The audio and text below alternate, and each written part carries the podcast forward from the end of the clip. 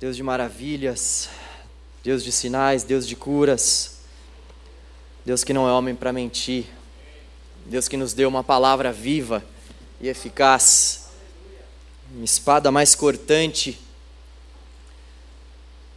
do que nós podemos imaginar. A minha oração hoje é para que o Senhor de fato possa falar com a gente por meio da palavra. Antes de mais nada, eu gostaria de me apresentar. Eu sou o João, Sou do canal Jovem, galera do canal, vocês não estão me reconhecendo, mas sou eu, estou aqui. Com esse cinto, com esse sapatinho, sou eu mesmo. Pastor João, é isso aí, eu também não estou acostumado ainda. Pastor João, privilégio estar aqui com vocês, compartilhando a palavra do Senhor. E olha, de fato, a palavra do Senhor pode quebrantar o nosso coração. A palavra do Senhor pode trazer luz para a nossa escuridão. A palavra de Deus, a palavra viva do nosso Deus, ela pode sim penetrar no nosso íntimo, no nosso profundo e mudar a nossa vida. Sabe, nós estamos aqui por causa dessa palavra. Eu estou aqui porque há 10 anos atrás Deus me transformou por meio dessa palavra. Você veio até esse lugar porque você deseja ouvir essa palavra, porque ela tem poder para transformar a nossa vida. Então, antes de dizer qualquer coisa, antes de nós refletirmos acerca do texto, acerca dessa palavra, é muito importante que fique isso para nós de uma forma muito clara. O Senhor tem poder para falar com a igreja dele por meio da palavra. Há poder quando a palavra de Deus é anunciada, não poder no pregador, mas poder no dono da palavra. Tendo isso em vista, vamos abrir a palavra do Senhor em Efésios capítulo 4.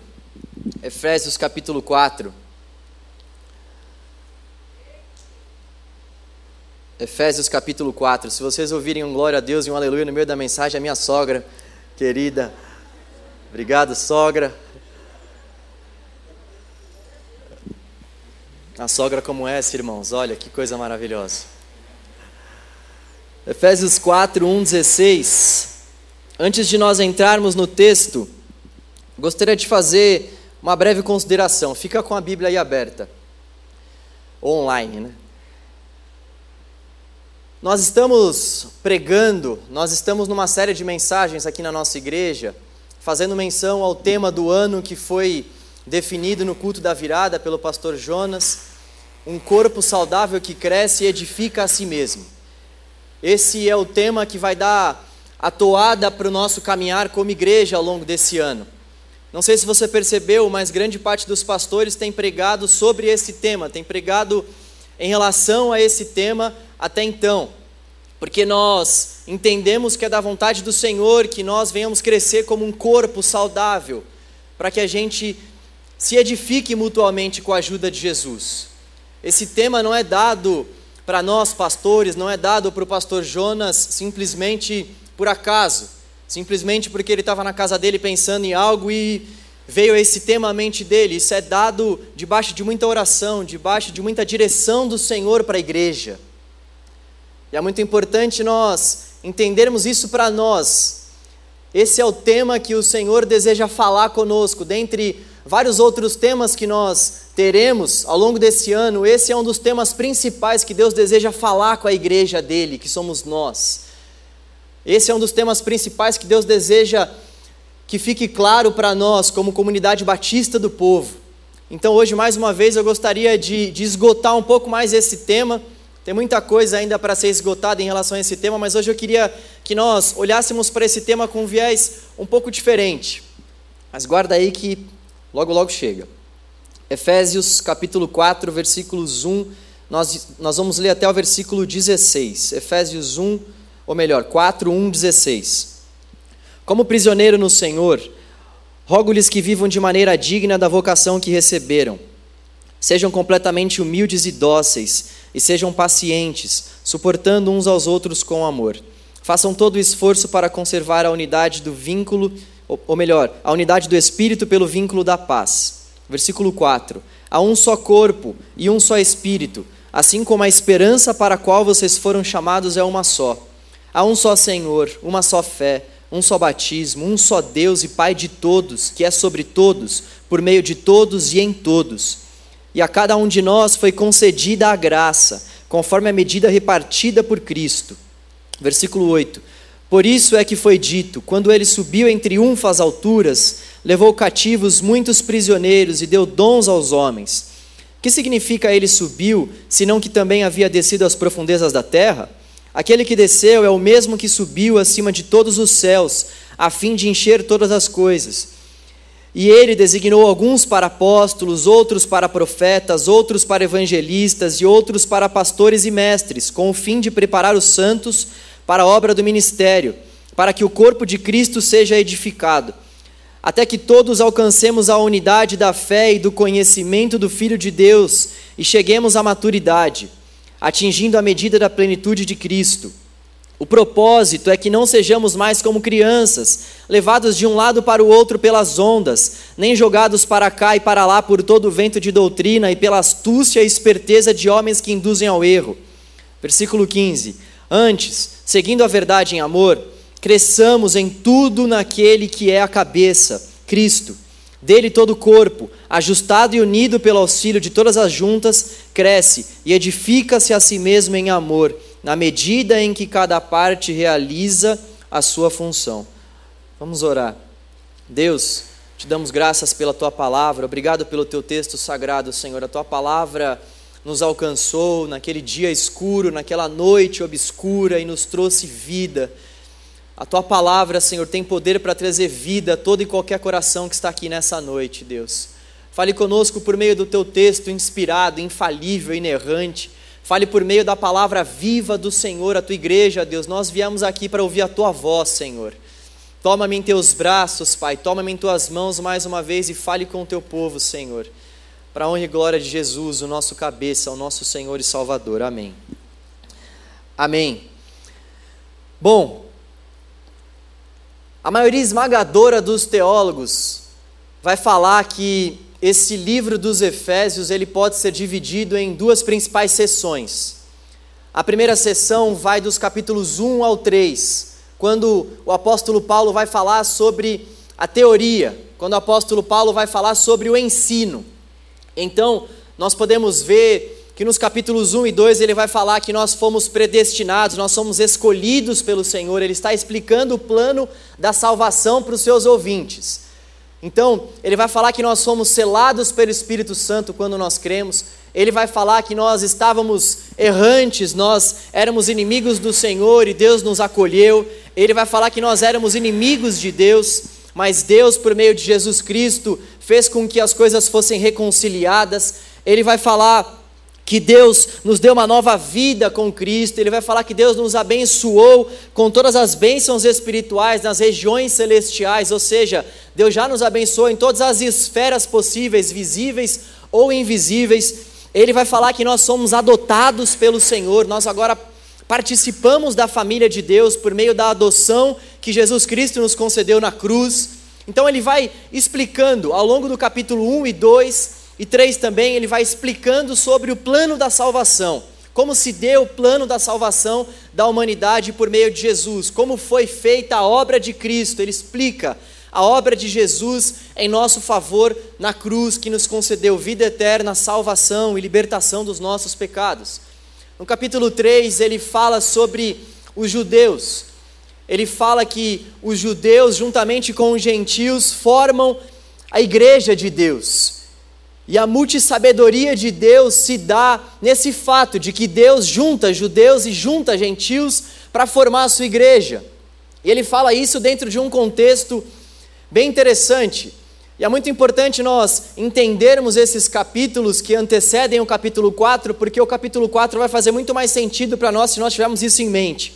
Capítulo 1 e 2, explicação sobre o plano da salvação, ensino, parte densa, teologia pura. Capítulo 3, ele, além de dar continuidade a essa teologia pura, vai falar para os seus ouvintes que Deus escolheu tanto os judeus quanto os gentios para formarem a sua igreja. Isso era uma novidade. Era uma novidade para aquela época, era algo que eles realmente precisavam ouvir, porque nós vemos ao longo do relato do livro de Atos que os gentios não eram tão bem recebidos assim pelos judeus na igreja. Os judeus queriam que os gentios passassem pelo judaísmo antes de passarem pelo cristianismo propriamente dito. Ou melhor, Eles queriam que os judeus cumprissem os ritos, ou melhor, que os gentios cumprissem os ritos, os judeus queriam que os gentios fossem circuncidados, para que eles então pudessem receber a Jesus como Senhor da igreja, para que então eles pudessem adentrar na igreja. E o apóstolo Paulo vem falando contra esse ensino desde Atos, ele fala sobre esse tipo de ensino que deveria ser combatido aos Gálatas, ele também vai falar aqui aos Efésios que os, os gentios também foram aceitos por Jesus, assim como os judeus, na igreja do Senhor. E então ele começa o capítulo 4.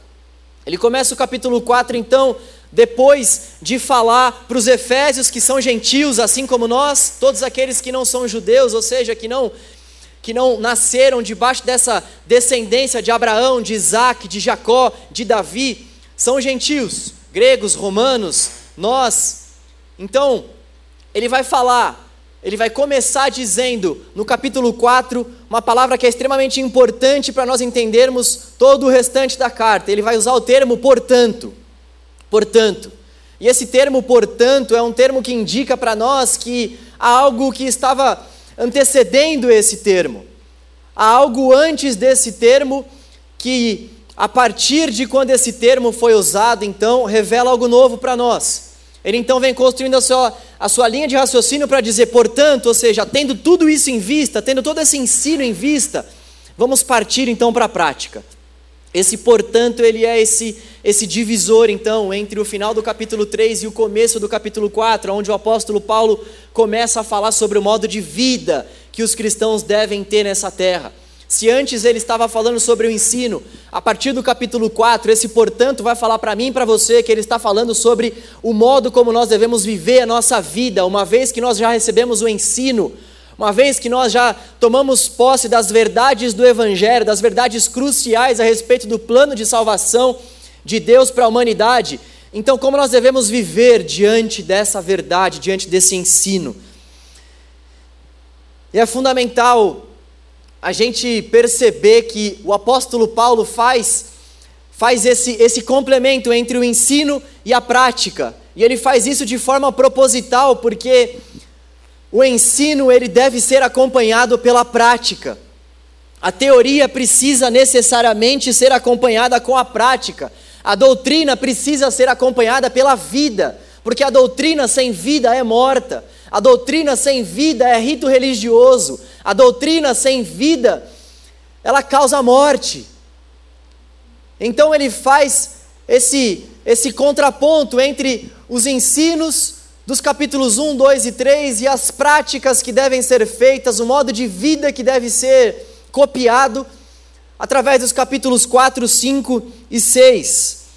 O cristianismo, ele é, acima de tudo, um modo de viver a vida. O cristianismo, ele é, acima de tudo, um modo de como nós devemos viver a nossa vida. Ele é muito mais do que um simples ensino, ele é também um ensino, um conjunto de crenças, mas um conjunto de crenças que faz com que eu e você venhamos viver essas crenças, praticar esses ensinamentos. É necessário que todo cristão então consiga alinhar o ensino com a prática, a teoria com a vida a doutrina com a prática, com o estilo diário. Isso é importante para que nós possamos viver diante do termo, diante do tema, melhor dizendo, que nós estamos propondo para esse ano, para todos nós, para que nós venhamos crescer como um corpo saudável e edificarmos uns aos outros, é necessário que a gente consiga alinhar bem a teoria com a prática, o ensino com a prática. Se nós não conseguirmos alinhar o ensino com a prática, nós não seremos um corpo saudável que edifica a si mesmo. Então, o que eu gostaria de refletir com vocês nessa noite é justamente sobre esse tema. Como alinhar o ensino com a prática para que nós possamos viver então como um corpo saudável que edifica a si mesmo. Como alinhar? Como alinhar a teoria com o viver? Como viver a nossa vida cristã tendo em vista os ensinamentos que Jesus nos deixou. Então, é importante a gente olhar logo para esse versículo 1 do capítulo 4, porque Paulo vai falar para nós o primeiro ponto. Paulo vai nos dar uma primeira resposta sobre essa pergunta. Uma primeira resposta que responde a esse questionamento de como nós devemos lidar, como nós precisamos, na verdade, fazer para lidar bem com o ensino e a prática.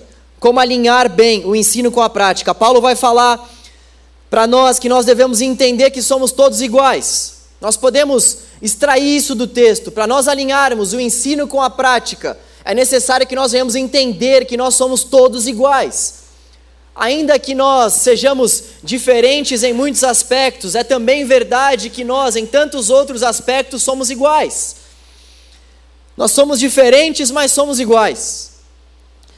O apóstolo Paulo, ele, ele vai frisar bastante essa questão da unidade, ele vai falar bastante em suas cartas sobre essa questão da unidade, sobretudo nessa carta aos Efésios, na carta também aos Colossenses, nós vemos ele frisando bastante essa questão da unidade, frisando muito esse fato de que nós somos um, de que nós fomos comprados pelo Senhor Jesus para que fôssemos uma grande comunidade, que é uma comunidade.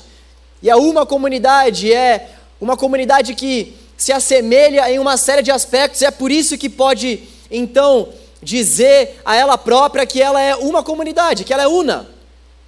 Então, Paulo ele ele sabia que para aquela igreja aos Efésios seria um desafio para que eles vivessem em unidade.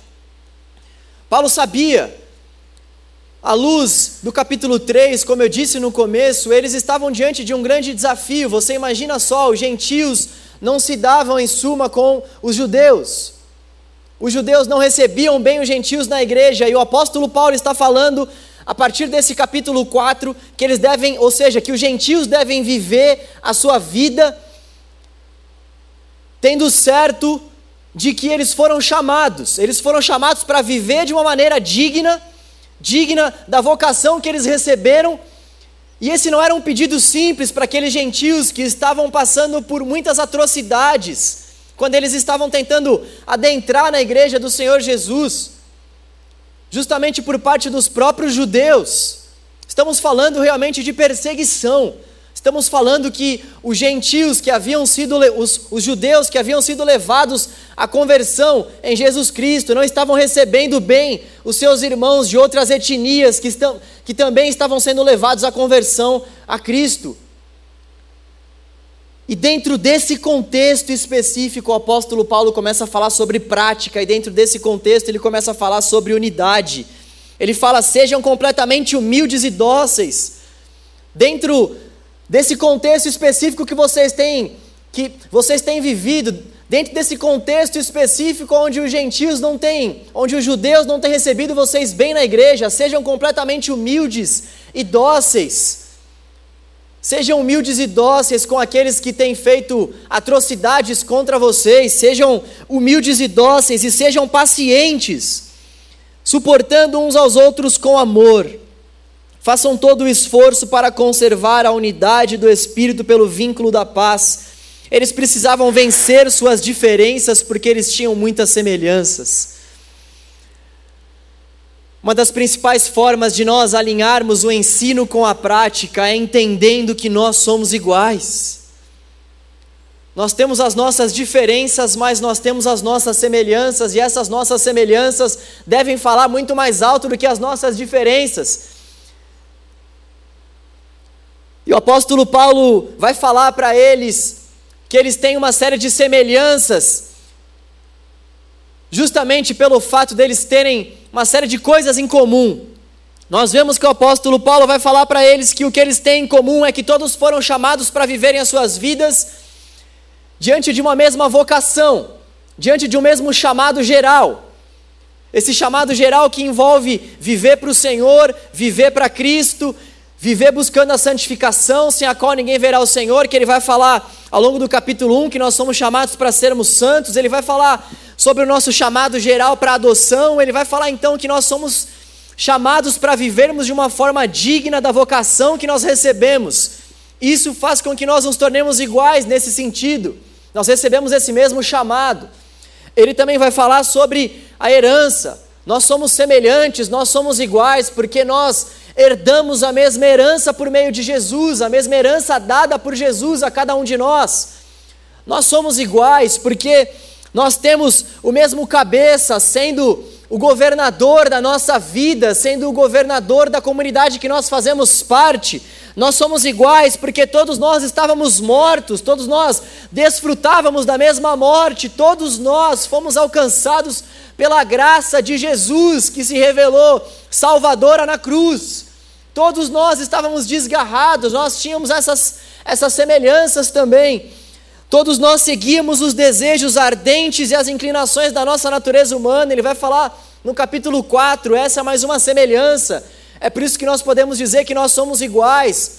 Nós temos no nosso coração o mesmo desejo por essas coisas impuras, o mesmo desejo no nosso coração que precisa ser combatido por meio da vida do Espírito Santo de Deus que está dentro de nós. Nós somos um, nós temos semelhanças, porque cada um de nós somos salvos pela graça de Deus. Efésios 2, 8 e 9, por meio da graça de Deus nós fomos salvos. A graça de Deus se revelou salvador a nós e por meio da fé nós alcançamos a salvação não por obras, não por obras para que nenhum de nós venha a se gloriar, mas por meio realmente do sacrifício de Jesus, foi de graça. Nós temos essa semelhança e nós fazemos parte do mesmo corpo. Nós podemos dizer que nós somos iguais porque nós fazemos parte do mesmo corpo. E o apóstolo Paulo, então, dá continuidade ao seu raciocínio e fala sobre as principais marcas desse corpo, aquilo que realmente faz com que nós sejamos um, com que nós nos tornemos um ele vai falar que nós acreditamos em um só Espírito, nós acreditamos que há um só Espírito, nós acreditamos em uma só esperança, a nossa esperança é a mesma. A nossa esperança aqui e no porvir está em Jesus. Nós somos iguais porque nós temos a mesma esperança, há um só Senhor, ele continua dizendo, há uma só fé. A nossa fé é a mesma, a fé no Cordeiro vivo de Deus que tira, que varre, que limpa o pecado do mundo. Ele vai dizer que há um só batismo, por imersão, por aspersão, o que importa é que fomos batizados pelo mesmo nome, o nome do Pai, do Filho, do Espírito Santo de Deus. Ele também vai falar que há um só Deus, e ele fala que há um só Pai, que está sobre todos e é em todos, está em todos. Nós somos chamados, de fato, pelo Senhor para nos tornarmos família dele. Nós somos chamados por Deus para nos tornarmos família dele. E se o Pai é nosso, se nós temos uma nova família, se nós podemos chamar o Pai de nosso, a família também é nosso. A família também é nossa. Se o Pai é nosso, a família também é nossa. Se nós podemos dizer que Deus é o nosso Pai, por consequência, nós também podemos dizer que nós ganhamos uma nova família desse nosso Pai essa família que se reúne, essa família que comunga, essa família que ceia, essa família que se alegra, que chora, essa família chamada comunidade de Jesus. E talvez você possa dizer assim: poxa, mas como eles faziam para viver essa unidade? Como eles faziam para ser um? É tão difícil. Será que eles conseguiam de fato ser um? Olha, nós temos um maravilhoso exemplo da igreja primitiva. Aquela igreja de Atos, que era uma igreja que tinha uma série de problemas. É interessante nós olharmos para aquela igreja de Atos com esse viés, com esse ponto de vista. Aquela igreja não era uma igreja perfeita, ela tinha problemas. Nós vemos em Atos 2 o Espírito Santo sendo derramado, nós vemos em Atos, Atos 3 curas sinais, maravilhas que se estendem também em Atos 4. Pedro e João estão à beira do templo e curam aquele homem. E nós vemos logo em Atos 5. Atos 5. Atos 5, a primeira atrocidade. Atos 6, nós vemos que eles estavam realmente passando por situações difíceis, que as viúvas gregas não estavam sendo alimentadas e aquilo gerou uma briga entre eles. Mas essa igreja é uma referência para nós, porque essa igreja havia entendido o propósito da unidade. Mesmo diante desses problemas, mesmo diante das lutas que essa igreja tinha, mesmo diante das desilusões, das decepções, essa igreja é uma igreja que é uma referência para todos nós, é uma, é uma igreja que é uma referência ao longo da história para todo cristão, porque essa igreja havia entendido o propósito da unidade. Essa igreja havia entendido que eles deviam repartir os seus bens, que eles deviam repartir as suas vidas, que eles deviam repartir os seus corações, as suas alegrias, as suas tristezas, que eles deveriam viver em unidade. Eles deveriam viver em unidade. Talvez você possa dizer, mas isso é para aquele tempo. É tão difícil viver isso nesses dias. Isso é porque o mundo era outro. O mundo era outro, mas o Espírito Santo que governa a igreja é o mesmo. O mundo era outro, mas o Espírito Santo de Deus que governava a igreja outrora é o mesmo que continua governando a igreja nos dias de hoje. O Senhor, que era o cabeça da igreja de Atos 2, é o mesmo cabeça da igreja de hoje. O Espírito Santo que gera esse vínculo da paz, esse vínculo de unidade, é o mesmo ontem, hoje e será o mesmo Espírito eternamente, esse Espírito que acolhe, esse Espírito que une. E é necessário que, se nós quisermos viver como um corpo saudável, que edifica a si mesmo, que a gente venha lidar bem, que a gente venha alinhar bem a teoria com a prática, e para alinhar bem a teoria com a prática, nós devemos entender que nós somos iguais, nós somos um, chamados pelo mesmo Deus, feitos imagem e semelhança dEle, nós somos alvos do amor do mesmo Senhor e Salvador. Nós somos adotados pelo mesmo Pai, somos família, somos herança do mesmo Deus. E devemos viver em unidade se nós quisermos de fato desfrutarmos de um corpo que seja saudável, de um corpo que se edifica, de um corpo que pode gozar da paz que excede todo entendimento. É necessário que sejamos iguais, é necessário que é necessário que sejamos um, ainda que tenhamos uma série de diferenças, é necessário que sejamos iguais, que pensemos iguais nesse sentido da fé, nesse sentido da adoção, nesse sentido do selo, nesse sentido da herança, nesse sentido da unidade. Aquilo que nos une deve ser muito mais forte do que nos separa e nos divide. É necessário que a gente reconheça as nossas semelhanças se nós quisermos viver o Evangelho de Jesus na teoria e na prática. E esse é o grande desafio para nós. Esse é um grande desafio para nós. É um grande desafio porque, por muitas vezes, nós nós não desejamos ser um com as pessoas que estão à nossa volta. Muitas vezes a correria do nosso dia e vivermos numa mega metrópole como é a nossa cidade. Nossa igreja está localizada no centro, no coração da nossa cidade, a poucos minutos da Paulista. A gente vive uma correria no nosso dia maluca. E quando nós falamos sobre unidade, quando nós falamos sobre repartir bens, quando nós falamos sobre repartir oração, sobre repartir a vida, sobre repartir o coração, isso, para muitos, eu tenho certeza que soa como algo utópico. Isso para muitos soa como uma realidade muito distante de ser vivida. Mas é justamente por isso que o ensino de Jesus vai na contramão desse mundo. É justamente por isso que a palavra de Deus é loucura para aqueles que estão perecendo, mas poder de Deus para a salvação de todo aquele que crê. É justamente por isso que a palavra do Senhor é viva para nós.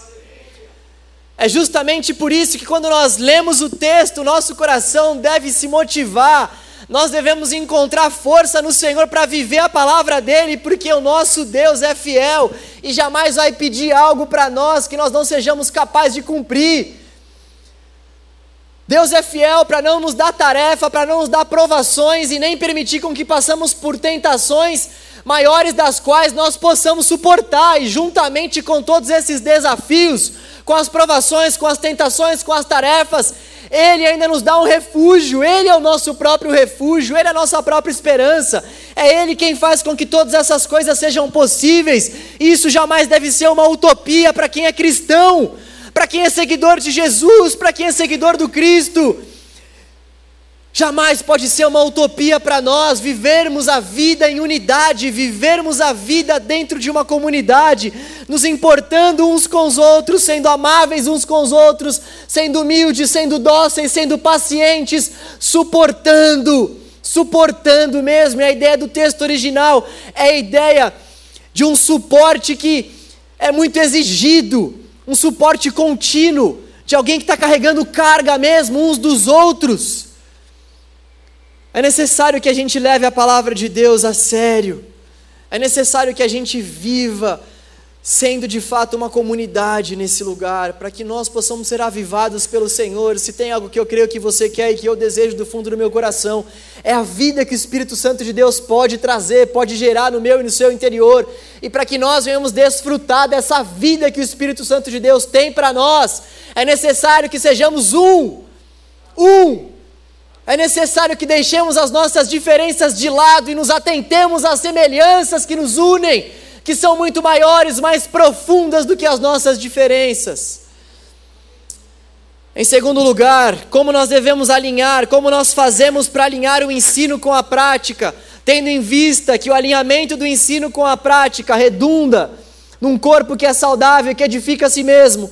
Em segundo lugar, para alinhar o ensino com a prática, é necessário que nós venhamos entender que todos nós somos diferentes. Olha só que coisa interessante que o texto traz para nós. Primeiro, nós somos iguais, mesmo sendo diferentes. E agora nós somos iguais, mas somos diferentes. O fato de nós buscarmos a unidade não exime o fato de que nós somos diferentes. Uma coisa é a unidade, a outra coisa é a uniformidade. Deus nos chamou para sermos um, mas não para sermos uniformes. E é muito importante a gente entender isso, porque ser diferente é de Deus também, sabia? Sabia que ser um pouco esquisitinho, ser um pouco diferente é de Deus também? Deus nos chamou para a unidade, mas a unidade em meio à diversidade. Olha que coisa maravilhosa. Deus nos chamou para a unidade mesmo em meio à diversidade. Um teólogo chamado Philip Yancey diz que unidade não quer dizer uniformidade e diversidade não significa divisão. Nós não fomos chamados para sermos todos uniformes. A diversidade no meio do corpo de Cristo não somente é bem-vinda, como ela é necessária. Nós não somos considerados um porque temos o mesmo padrão, porque temos a mesma forma ou porque temos a mesma aparência. Nós somos considerados um por conta da nossa crença em Jesus como nosso Pai, por conta de todos aqueles pontos que nós vemos Paulo trabalhando com os Efésios, do versículo 4 ao versículo 6. Um só corpo, um só espírito, uma só esperança, um só Senhor, um só Deus, um só Pai de todos, uma só fé, um só batismo. É por isso que nós somos considerados um. É daí que vem a nossa unidade mas nós temos uma diversidade étnica, uma diversidade cultural, uma diversidade no que diz respeito à nossa formação familiar, à nossa constituição como seres humanos. Isso é saudável. É saudável que haja essa diversidade em relação a todos esses pontos. É saudável e nós podemos ver isso a partir do versículo 7, aonde o apóstolo Paulo vai fazer um paralelo com o Salmo 68, 18 para dizer para nós, para falar para nós que nós somos diferentes também, porque Deus derrama dons a cada um de nós, dons diferentes a cada um de nós. E Paulo vai fazer então uma alusão com o Salmo 68, nós vemos isso acontecendo aqui. Efésios 4:8, Paulo vai fazer menção ao Salmo 68:18, quando ele fala: "Quando ele subiu em triunfo às alturas, levou cativo muitos prisioneiros e deu dons aos homens." Paulo está estendendo a linha de raciocínio do salmista lá no Salmo 68, 18, porque ele vai falar sobre dons, então Paulo ele, ele vai falar que Jesus ele garante a vitória sobre o mundo visível e sobre o mundo invisível. E Cristo, quando ele quando ele garante essa vitória, tanto sobre o mundo visível quanto sobre o mundo invisível, estendendo a linha de raciocínio do salmo que está sendo mencionado aqui, Jesus dá dons aos homens, Jesus concede dons e dádivas à igreja. Paulo está falando que nós somos diferentes pelo fato de nós recebermos dons diferentes. Cada um de nós recebe um dom da parte do Senhor. Ele vai falar sobre isso no versículo 11, que uns foram chamados para serem apóstolos, outros foram chamados para serem outros foram chamados para serem profetas, evangelistas, pastores, mestres. Enfim, a igreja de Jesus, ela é marcada pela diversidade de dons. Eu gostaria muito que a gente olhasse para isso com uma beleza, com, com uma, uma formosura sem tamanho. Como é lindo a gente olhar para isso e saber que Deus usa pessoas de etnias diferentes, de formações diferentes, pessoas com um grau de instrução totalmente diferentes, mas Ele usa todas essas pessoas. E por meio do Espírito Santo de Deus, Ele vai concedendo dons, Ele vai repartindo a graça dele, e então vai se formando a comunidade de Jesus nessa terra. Como é lindo a gente ver isso. É somente no Evangelho que nós vemos pessoas de classes diferentes sentadas ouvindo a palavra de Deus, porque Deus une essas pessoas e dá dons diferentes a essas pessoas. É por isso que nós vemos um pastor, por exemplo, que é o porteiro e nós vemos o executivo daquela mesma empresa sentada no banco.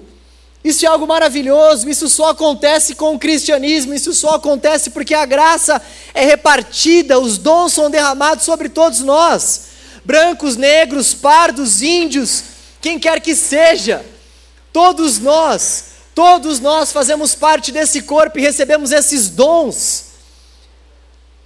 Isso é algo maravilhoso. Está dando saudade do pastor Roberto, eu vou imitá-lo. Amados, isso é tremendo. Amados, isso é tremendo. Isso é muito tremendo. Aí ele dá aquele silêncio, a gente ouve até o barulho do ar, né? Isso é tremendo. É tremendo como Deus como Deus usa pessoas e dá dons a essas pessoas e faz com que essas pessoas glorifiquem o nome dele quando elas se reúnem como um corpo. Eu sozinho não sou igreja. Existe aquela linha de pessoas que vão falar sobre isso. Não, eu sou a igreja, não preciso ir para a igreja. O texto vai dizer: Nós somos templo do Espírito. Nós, primeira do plural, não primeira do singular. Eu não sou igreja, você sozinho não é igreja. Nós somos a igreja de Jesus. Nós somos esse esse ministério, esse alvo do amor de Deus que recebe esses dons. E é muito interessante porque Paulo vai falar sobre a multiforme sabedoria de Deus. Agora, gentios e judeus juntos podem participar igualmente das riquezas herdadas pelos filhos de Deus. Lembra do contexto do capítulo 3? Lembra do que estava acontecendo no capítulo 3? Que Paulo vai falar lá no capítulo 3 é que essa multissabedoria de Deus fez com que os gentios, com que os judeus, com que todos recebessem dons e fossem recebidos dentro da igreja de Jesus. Pessoas diferentes, pessoas diferentes, mas que recebiam dons e por meio desses dons, por meio do serviço que essas pessoas exerciam, elas propagavam a unidade. Nós somos todos diferentes, mas nós somos iguais. Nós somos todos iguais, mas nós somos diferentes. A variedade de dons é a expressão da grande generosidade de Deus sobre a igreja. E você pode se perguntar qual o propósito de tudo isso. O apóstolo Paulo nos responde. Dentro desse segundo ponto ainda que vai falar para nós que nós somos nós somos diferentes, o apóstolo Paulo vai falar para nós sobre qual que é o propósito de tudo isso que foi dito até aqui. Olha só o que diz os versículos 13 e 14. A partir do versículo 13. Até que todos alcancemos a unidade da fé, ou seja, todos esses dons, tudo isso acontece para que nós alcancemos a unidade da fé e do conhecimento do Filho de Deus e cheguemos à maturidade, atingindo a medida da plenitude de Cristo o propósito é que não sejamos mais como crianças, levados de um lado para o outro pelas ondas, nem jogados para cá e para lá por todo o vento de doutrina e pela astúcia e esperteza de homens que induzem ao erro. Maturidade, vida plena, para que nós não venhamos viver como crianças. Esses são os propósitos dos dons, para que nós nos tornemos cristãos maduros. Os dons fazem com que nós sejamos cristãos maduros um vai bebendo do dom do outro, um vai usufruindo do dom do outro e nós vamos alcançando a maturidade. Um vai gozando, desfrutando do dom do outro, um vai sendo abençoado pelo dom do outro, e a nossa vida vai alcançando a plenitude de Cristo. Um vai servindo ao outro por meio dos seus dons, e nós então já não somos mais levados como crianças de um lado para o outro. Olha só que coisa tremenda, amados, como diria o nosso amado Robério. Olha só que coisa tremenda!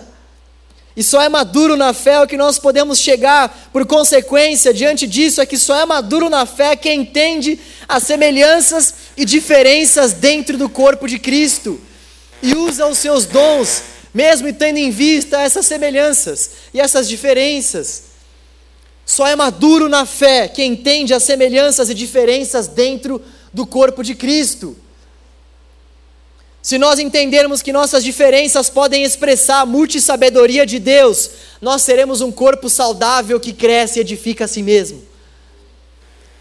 Se nós entendermos que as nossas diferenças podem gerar para as nossas vidas dons, podem gerar para as nossas vidas unidade, mesmo em meio à diversidade, nós seremos um corpo saudável nós viveremos em amor, nós teremos uma vida plena, uma vida de maturidade, nós não seremos levados de um lado para o outro. Olha como isso é incrível, como isso é importante. Há tantas pessoas imaturas dentro da igreja do Senhor, o que esse texto está falando para nós é que há uma série de pessoas imaturas dentro da igreja porque não discerniram seus dons. Há uma série de pessoas que são imaturas dentro da igreja porque não discerniram ainda essa diversidade que há no corpo de Cristo. Não conseguiram enxergar essa multissabedoria de Deus dentro do corpo de Cristo, que vai se revelando por meio das vidas mais diversas, por meio das formações mais diversas, e vai abençoando a igreja de Jesus dessa forma diversa, mas ao mesmo tempo sendo uma só. Há tantas pessoas que vivem vidas extremamente imaturas e vidas de modo que não conseguem alcançar a plenitude de Cristo porque não discerniram essas verdades ainda. O texto vai falar que o propósito para todas essas verdades é que nós venhamos alcançar a maturidade, plenitude e não sejamos mais como crianças. Então nós podemos nós podemos usar isso de trás para frente e também afirmar que sim, então, nós não conseguimos discernir esse propósito é porque nós não somos maduros o suficiente ainda, é porque nós não alcançamos a plenitude suficiente, é porque nós somos crianças ainda, a ponto de que nós não discernimos ainda que a diversidade no corpo de Cristo, que nós somos iguais, mas somos diferentes, e que nós somos diferentes, mas somos iguais. Isso vale para a nossa vida toda. É muito importante nós entendermos que as pessoas são diferentes umas das outras e que não só porque as pessoas são diferentes umas das outras, isso não quer dizer para mim e para você que as pessoas não podem ser sinalização da bênção de Deus para nós. Isso não quer dizer que as pessoas não possam ser instrumentos de Deus para minha e para a sua vida. O fato das pessoas serem diferentes umas das outras não deve fazer com que nós venhamos nos afastarmos das pessoas. E nós, por muitas vezes, temos esse costume, você não percebe isso. Você não percebe que os grupos de amizades que são feitos na nossa sociedade são feitos justamente porque o que se levam em consideração é se as pessoas pensam a mesma coisa, se elas vestem as mesmas coisas, se elas vão para os mesmos lugares, se elas frequentam os mesmos ambientes. É isso que muitos grupos levam em consideração, é isso que muitas pessoas levam em consideração para que possa haver uma amizade, para que possa haver uma profundidade no viver, no se relacionar. No entanto, nós temos que tomar muito cuidado com isso, porque a diversidade no corpo de Cristo é maravilhosa, ela revela a multissabedoria de Deus para mim e para a sua vida. A diversidade do nosso cônjuge revela em muitas circunstâncias o cuidado, o amor, o zelo de Deus para com as nossas vidas. Eu sou totalmente diferente da minha esposa, tem uma série de coisas que ela faz que eu não faço, mas quando eu a vejo fazendo, eu falo: caramba, tem Deus nisso aí.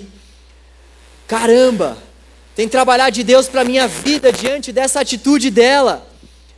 Caramba, como é bom ela ser diferente de mim, porque Deus fala tanto comigo nessa diversidade dela. E é justamente isso que acontece na igreja. É fundamental que nós venhamos conviver com pessoas que sejam diferentes de nós mesmos, nesses aspectos que nós estamos vendo aqui.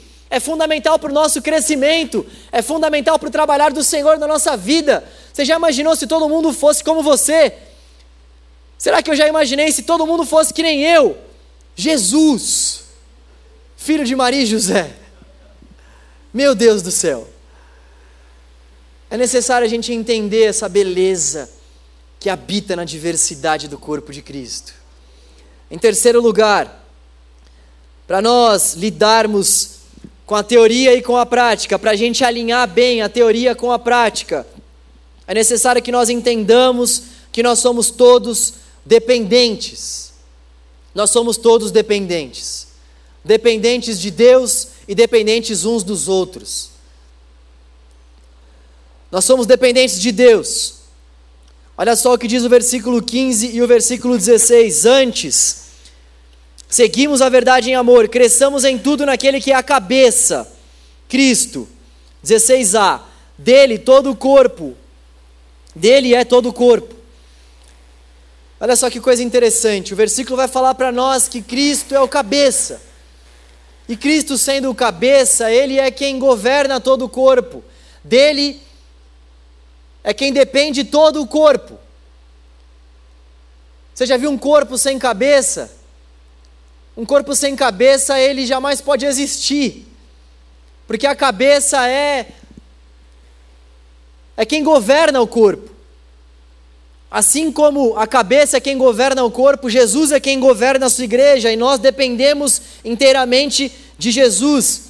É muito interessante essa analogia constante que o apóstolo Paulo faz entre a igreja de Cristo e o corpo de Cristo.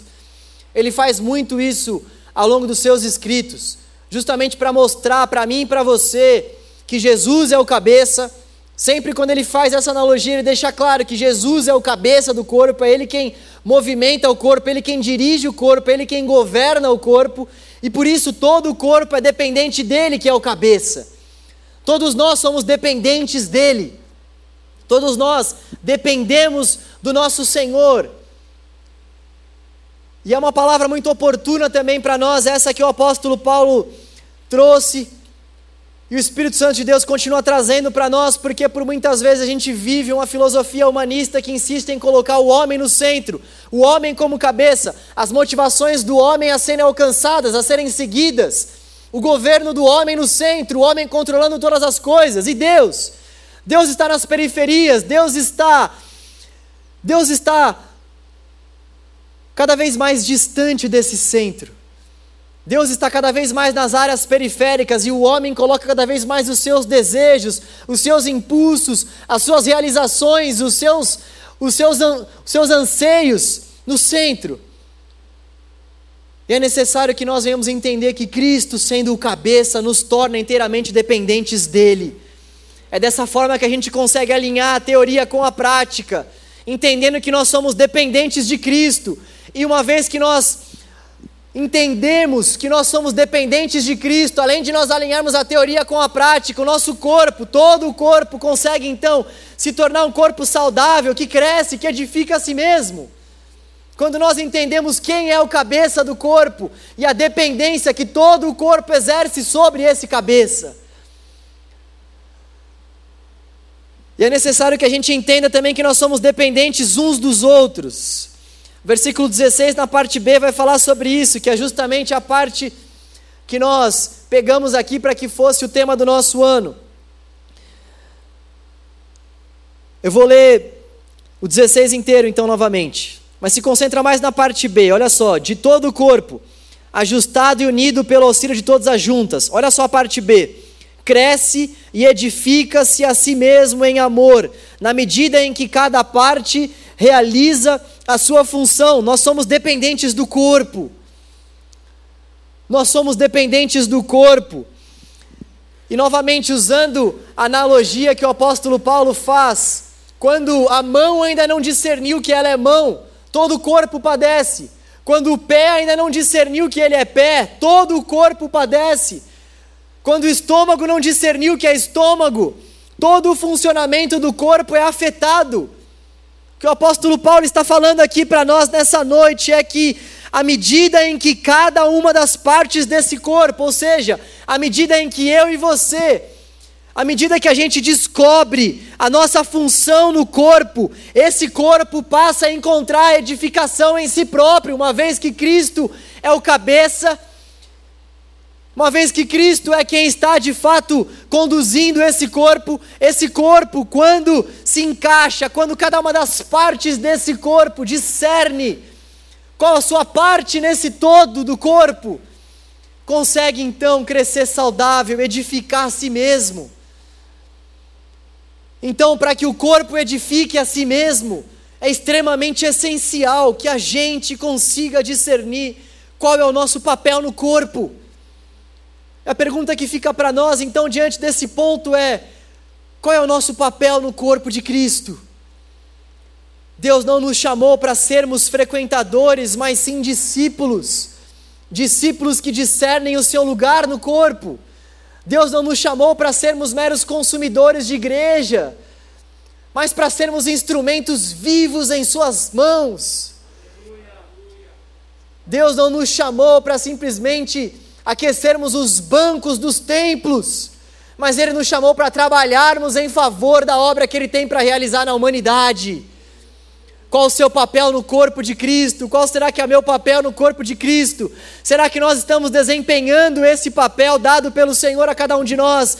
Será que a gente já conseguiu discernir em oração qual o nosso papel no corpo de Cristo? Ou nós somente estamos frequentando a igreja sem que ao menos nós venhamos colocar isso em oração diante do Senhor? É necessário que para que o corpo edifique a si mesmo, para que ele seja saudável, cada um de nós venha discernir qual o seu papel dentro desse corpo. Imagina como seria maravilhoso se cada um de nós aqui tivesse bem certo qual o seu papel no corpo de Cristo. Você pode imaginar como as disputas, como como tudo seria muito mais fácil de ser resolvido se nós tivéssemos firmemente no nosso coração e na nossa mente qual o nosso papel no corpo de Cristo.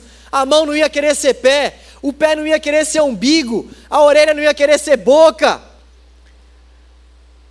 Nós iríamos ser aquilo que de fato o Senhor nos chamou especificamente para ser, iríamos edificar uns aos outros, iríamos viver de uma forma saudável, madura, de uma forma na qual nós iremos alcançar a plenitude de Cristo. É isso que Deus tem para nós. É isso que Deus tem para nós. Nós precisamos alinhar o ensino com a prática. E nós fazemos isso levando em consideração que nós somos todos iguais, que nós somos todos diferentes e que nós somos todos dependentes uns dos outros e de Cristo. E uma vez que nós somos dependentes uns dos outros e de Cristo, nós alcançamos por essa graça que é repartida pelo próprio Cristo. É isso que vai nos dizer aqui os versículos, sobretudo o versículo 7 vai dizer que essa graça, que esses dons são repartidos pelo próprio Cristo. Então, na medida com que a gente discerne essa nossa dependência, essa nossa dependência tanto para adquirir quanto para manter esses dons com o Senhor, e à medida que a gente discerne que nós dependemos uns dos outros, ô oh, igreja do Senhor, como nós vamos crescer de uma forma saudável e madura, como nós vamos desfrutar de um íntimo agir do Senhor no nosso interior e na nossa comunidade. É isso que nós estamos buscando nesse ano com esse tema.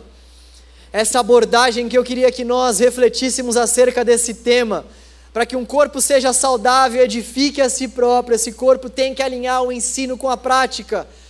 Tem que alinhar o ensino com a prática.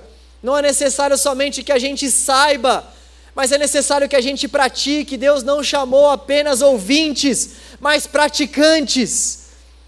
E uma vez que nós discernimos então que nós devemos praticar, alinhar o ensino com a prática, nós vamos entender que nós somos iguais mesmo sendo diferentes, e nós somos diferentes, mesmo, somos, mesmo sendo iguais, e nós somos dependentes de Cristo e uns dos outros. Eu gostaria de orar por isso, para que isso acontecesse de fato no nosso coração. Você crê que isso pode acontecer com o meu e com o seu coração? Você crê que essa é a vontade de Deus para nós e nós precisamos buscar essa graça que é repartida por Cristo a cada um de nós? Você crê que se você e eu conseguimos discernir o nosso papel no corpo de Cristo, esse corpo vai crescer saudável, vai se edificar, vai ser um derramar tremendo do Espírito Santo de Deus sobre nós? Você crê que o avivamento que o Espírito Santo de Deus tem para derramar sobre a nossa igreja passa pela compreensão acerca justamente da parte que nós devemos exercer no corpo, da função que nós devemos exercer no corpo. É algo que está totalmente alinhado com o derramar poderoso e sobrenatural do Espírito Santo de Deus sobre nós. Vamos juntos orar sobre isso. Senhor Deus poderoso, dono da igreja, cabeça do teu povo, cabeça da igreja, dono do teu povo, Senhor que é o noivo da noiva, Senhor Deus poderoso, nós invocamos o teu nome, nós suplicamos pela tua intervenção, Deus, nós suplicamos pelo teu agir para que o Senhor, Pai, possa repartir, Senhor, a sua graça sobre nós, Deus, para que nós venhamos discernir quais são os nossos dons, quais são os nossos talentos e venhamos colocar tudo isso, Senhor, em prática, em voga, para que a tua igreja cresça saudável, para que a tua igreja sirva a humanidade, para que a tua igreja possa ser sal e luz, para que a tua igreja possa de fato, Senhor, ser um luzeiro do Senhor para todo aquele que sofre, crê e padece. Ó oh, Deus, derrame sobre nós poderosamente o teu Espírito, Senhor a ponto de que nós sejamos inundados pelo Teu Espírito, a ponto de que nós sejamos, Senhor, habitação plena e poderosa do Espírito do Senhor, Deus.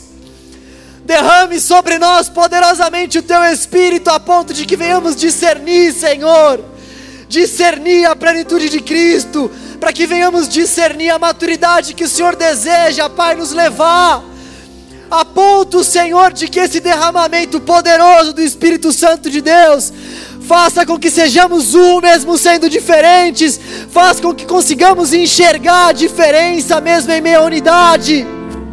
Oh Deus, oh Deus, derrama sobre nós poderosamente o Teu Espírito, Deus.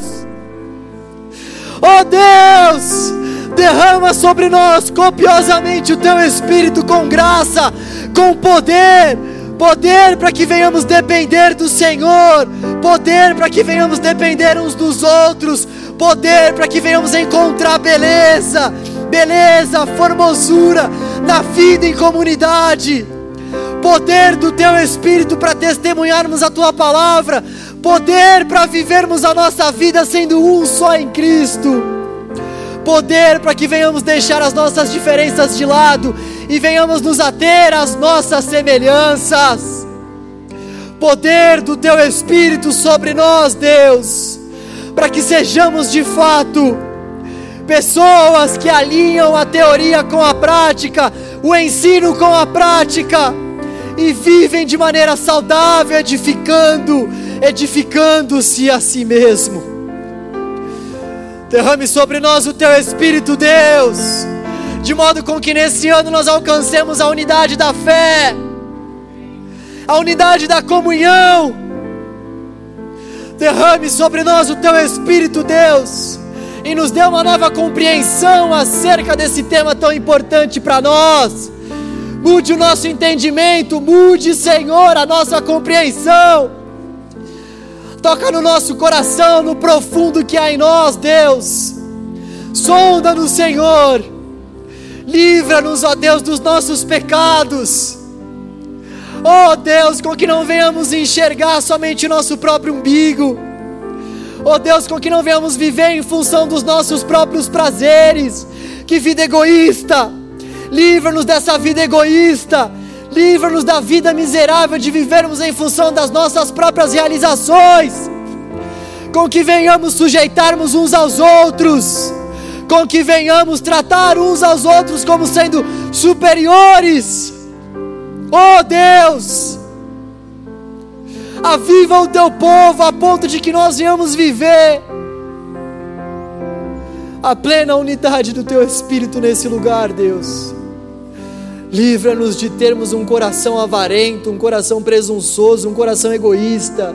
Vá arrancando todo egoísmo do coração do teu povo, Senhor. Vá arrancando do coração do teu povo cada mazela, vá arrancando do coração do teu povo cada obstrução, Senhor. Vá arrancando do coração do teu povo, Senhor. Toda amargura, Pai. Oh Deus, todo trauma, Senhor todo trauma já vivido, Pai, dentro da igreja, vai arrancando, Senhor, vai tirando, vai entrando com o teu bálsamo, vai entrando, Senhor, com a tua cura, Pai. E vai fazendo com que nós venhamos nos ater, enxergar, Senhor, a obra que o Senhor tem para fazer por meio da igreja que é unida, por meio da igreja que comunga, por meio da igreja que te adora em espírito e em verdade. Faça isso, Deus, em nome de Jesus. Amém. Graças a Deus. Aleluia. Aleluia. Que isso aconteça em nosso meio, igreja do Senhor. Que isso aconteça em nosso meio. Nós venhamos buscar pela unidade em meio à diversidade, pela dependência do Senhor. Nós venhamos buscar suportarmos uns aos outros em amor e vermos a graça de Deus sendo repartida sobre nós. Vemos a graça de Deus sendo manifesta, essa multissabedoria de Deus sendo derramada através da diversidade de dons, de talentos de cada um de nós. Que assim seja para a glória de Deus. Eu gostaria de agradecer ao pastor Robério pela oportunidade, ao pastor Tiago, obrigado por terem me convidado.